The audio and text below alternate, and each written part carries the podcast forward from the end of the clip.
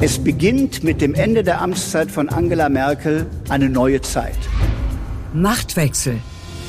Ich bin zutiefst davon überzeugt, dass dieses Land einen Neuanfang braucht. Der Welt-Podcast zur Wahl.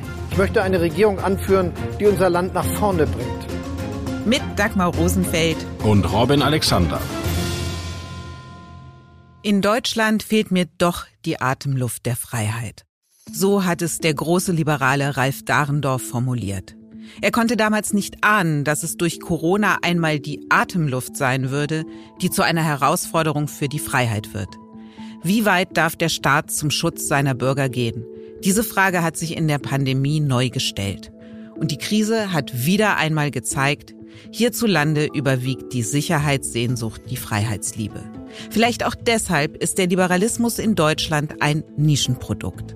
Und dennoch, die FDP ist im Aufwind. Sie liegt in den Umfragen zwischen 12 und 13 Prozent.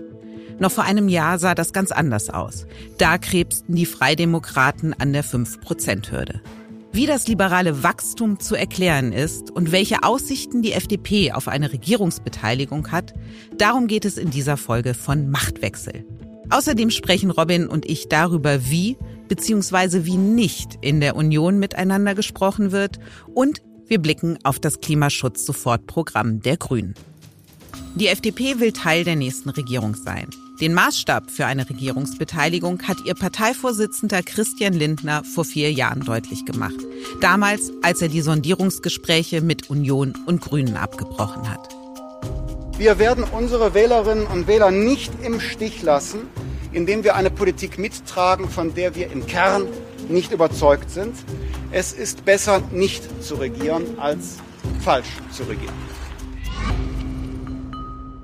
Robin, die wahrscheinlichste Regierungskoalition für die Liberalen ist Jamaika. Also jene Konstellation, der die FDP noch vor vier Jahren ausreichende Gemeinsamkeiten abgesprochen hat.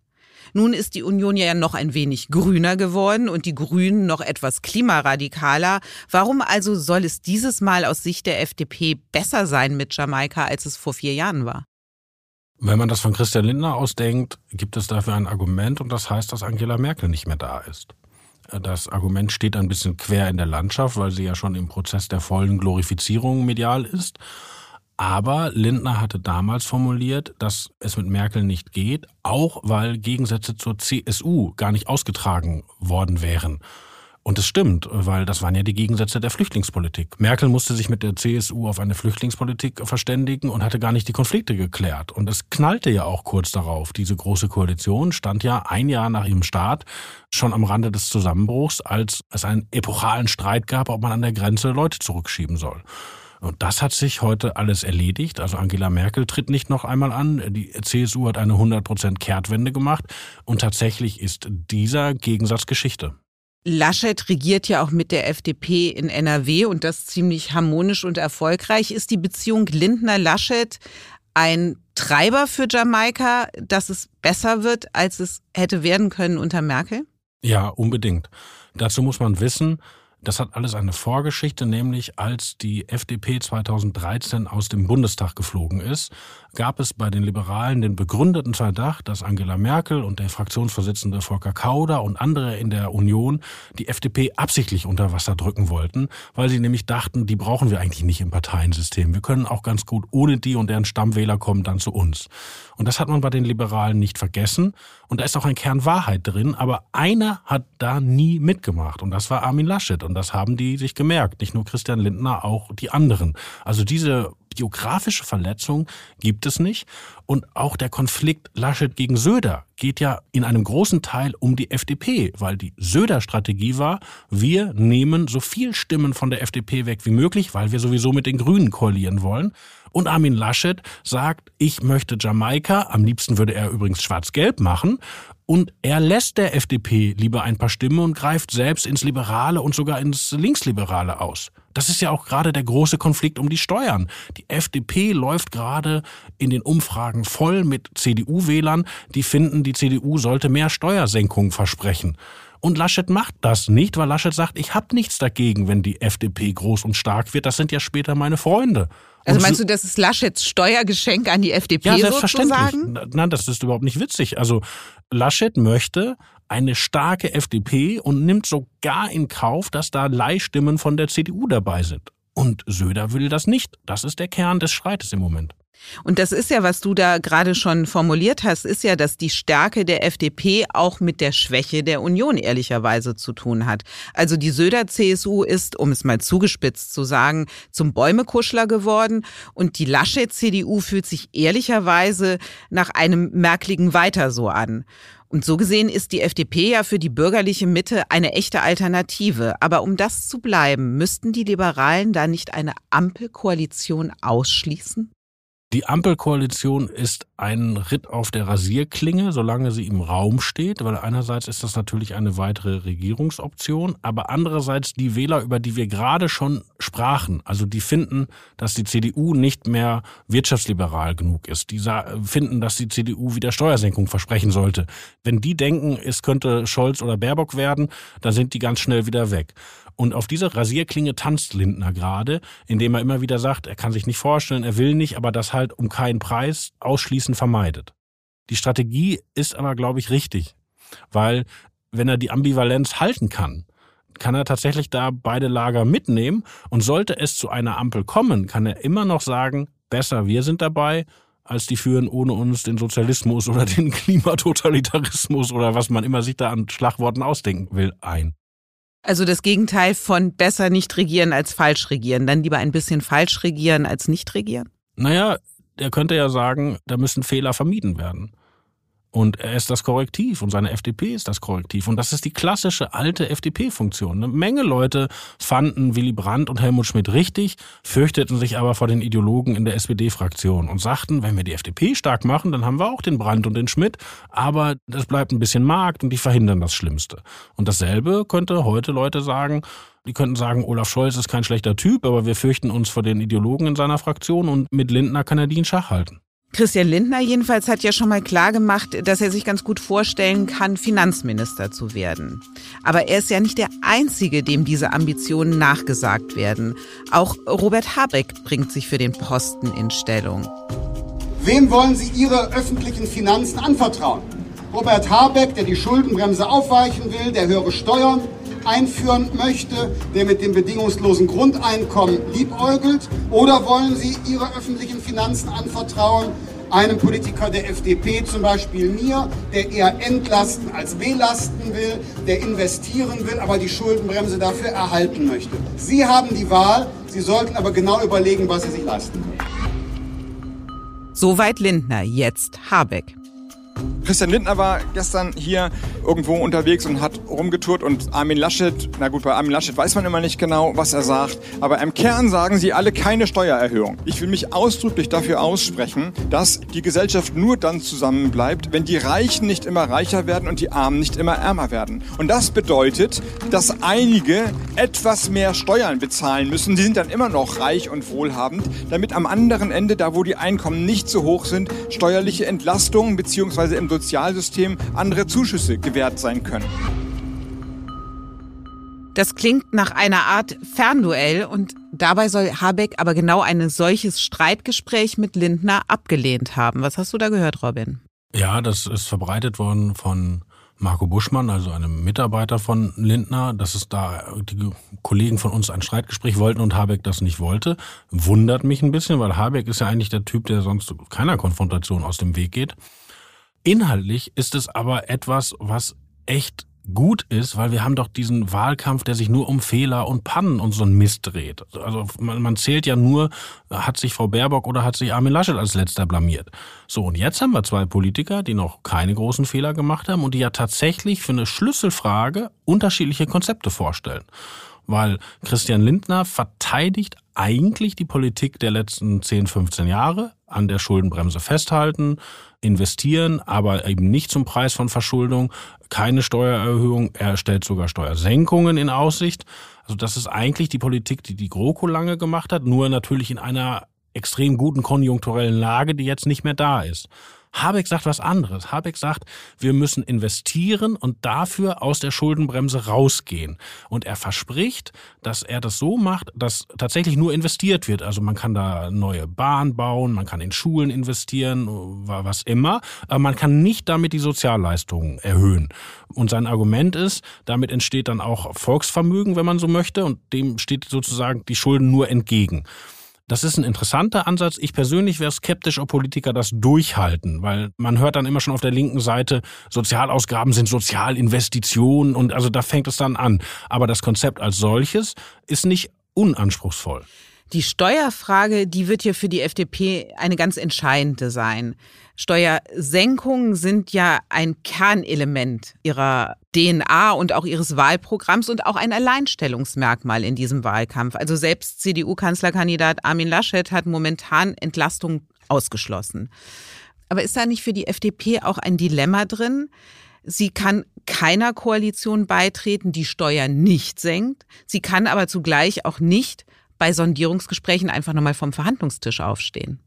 Und auch in einer Jamaika-Konstellation mit einer CDU, die gegen Steuersenkungen ist, Grünen, die Steuererhöhungen befürworten, die FDP als wahrscheinlich kleinster Partner, was kann da durchsetzen? Na, man könnte die Daumen drücken, dass sich die Vernunft durchsetzt, weil anders als Habeck gerade gesagt hat, er hat ja gesagt, oben will er die Steuern erhöhen und das nach unten umverteilen. Das ist in Deutschland eigentlich nicht das Problem, weil wir haben ja schon hohe Sozialleistungen. Wir haben zu hohe Steuern in der Mitte das ist das deutsche Problem. Über die kalte Progression sind in den letzten eineinhalb Dekaden Leute in den Spitzensteuersatz gerückt, die Facharbeiter sind, die die ganzen vielleicht ein bisschen besser als normale Gehälter haben. Also Leute, die auch gar keinen akademischen Hintergrund haben.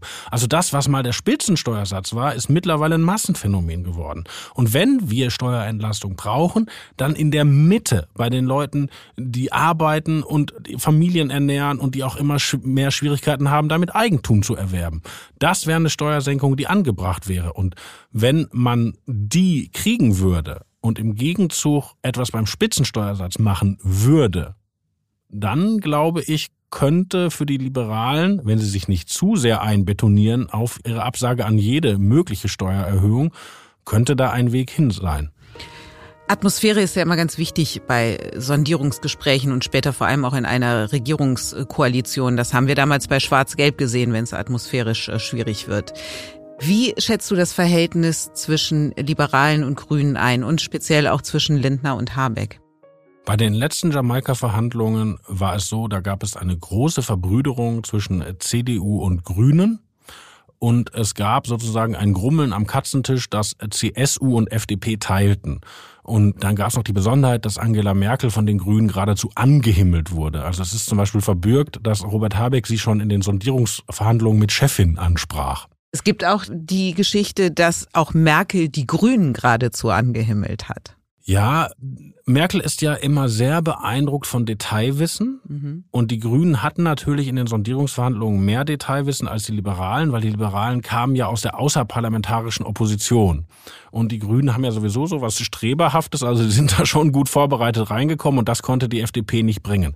Aber diesmal wäre die Lage ja völlig anders, weil da wären ja Armin Laschet und Christian Lindner die großen Buddies und die Grünen säßen am Katzentisch.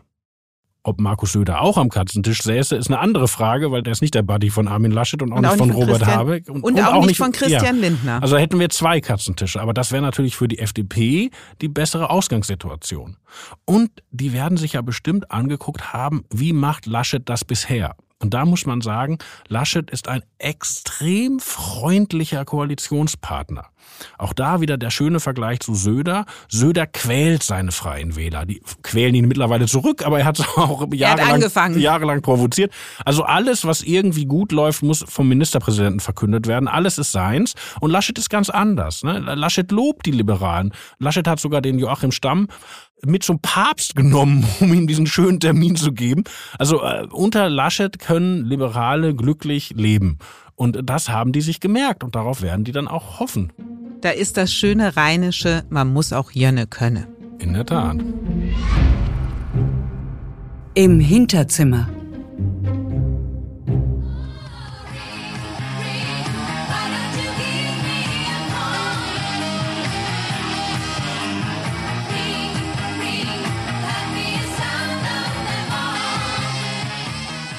Why Don't You Give Me a Call? Der ABBA-Song trifft ganz gut auf die Union zu. Denn eigentlich gibt es dort jeden Montag eine Telefonschalte mit den Parteichefs von CDU und CSU, ihren Generalsekretären, Kanzleramtschef Braun und Angela Merkel. Diese Schalte hat diese Woche nicht stattgefunden, ausgerechnet jetzt, wo Laschet von Söder recht unverhohlen öffentlich kritisiert wird.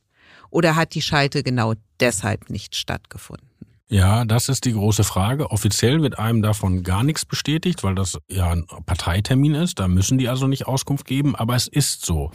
Und man muss wissen, diese Schalte war ein Instrument von Annegret Kramp-Karrenbauer und Markus Söder, um diesen Riesenstreit zu heilen, weil Seehofer und Merkel hatten ja schon Monate gar keine Kommunikation mehr vorher. Und die schalten sich jeden Montag um 8 Uhr zusammen und das ist eigentlich das, wo CSU und CDU sich abstimmen. Und das ist bisher zweimal ausgefallen einmal in der Woche, als Markus Söder Armin Laschet wirklich als Kanzlerkandidat erledigen wollte. Du erinnerst dich, als er diese große Welle gemacht hat und die CDU gegen ihren eigenen Chef aufgehetzt hat, als er gesagt hat, eure Vorstandentscheidung ist ein Hinterzimmer. Da haben sie sich nicht zusammengeschaltet und an diesem Montag ist es das zweite Mal ausgefallen.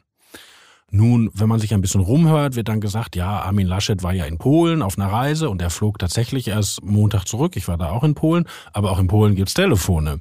Und dann wird gesagt, ja, Laschet und Söder haben aber am Freitag mal miteinander telefoniert. Aber als Indiz, dass da gerade nicht die beste Stimmung herrscht, kann man das auf jeden Fall nehmen. Du hast gerade erwähnt, dass Söder betont hat, dass er mit Armin Laschet sehr wohl im Gespräch ist. Und das hat er sehr öffentlich wirksam auch getan. Und zwar im ZDF-Sommer-Interview mit Theo Koll.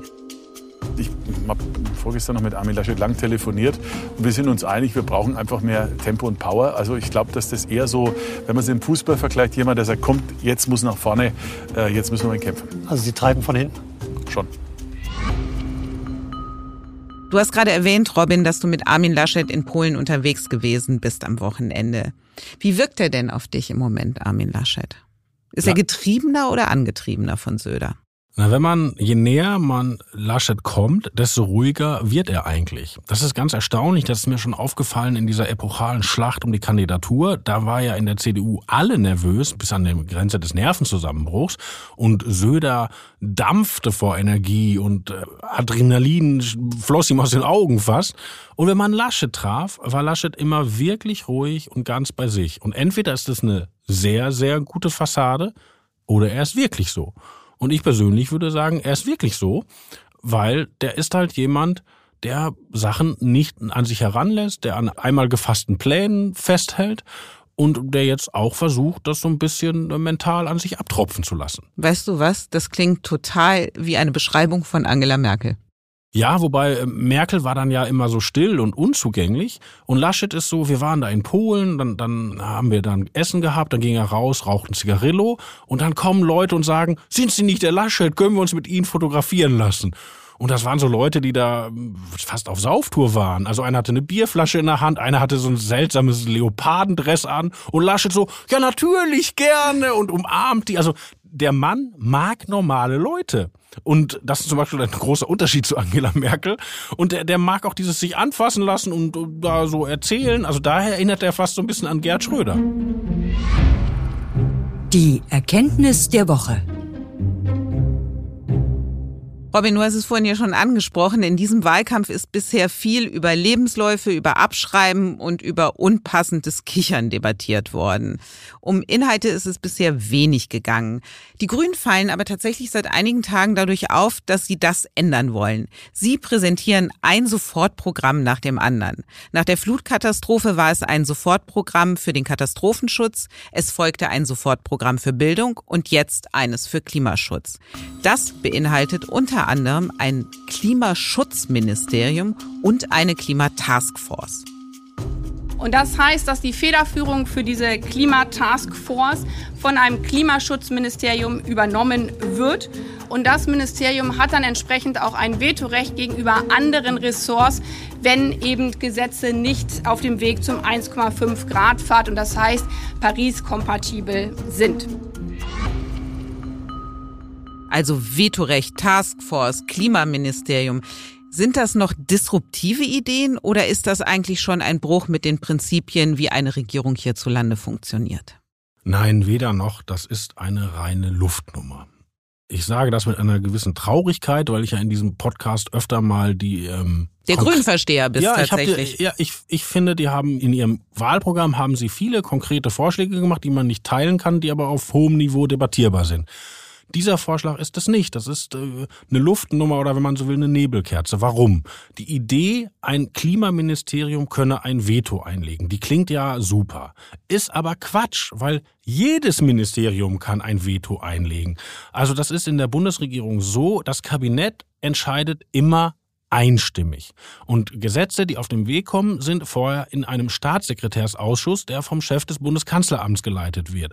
Und dort muss Konsens hergestellt werden. Und wenn sich da ein Ministerium auf die Hammelbeine stellt, dann ist es geht das gar nicht erst ins Kabinett. Also A, gibt es dieses Veto schon, und zwar in jedem Ressort.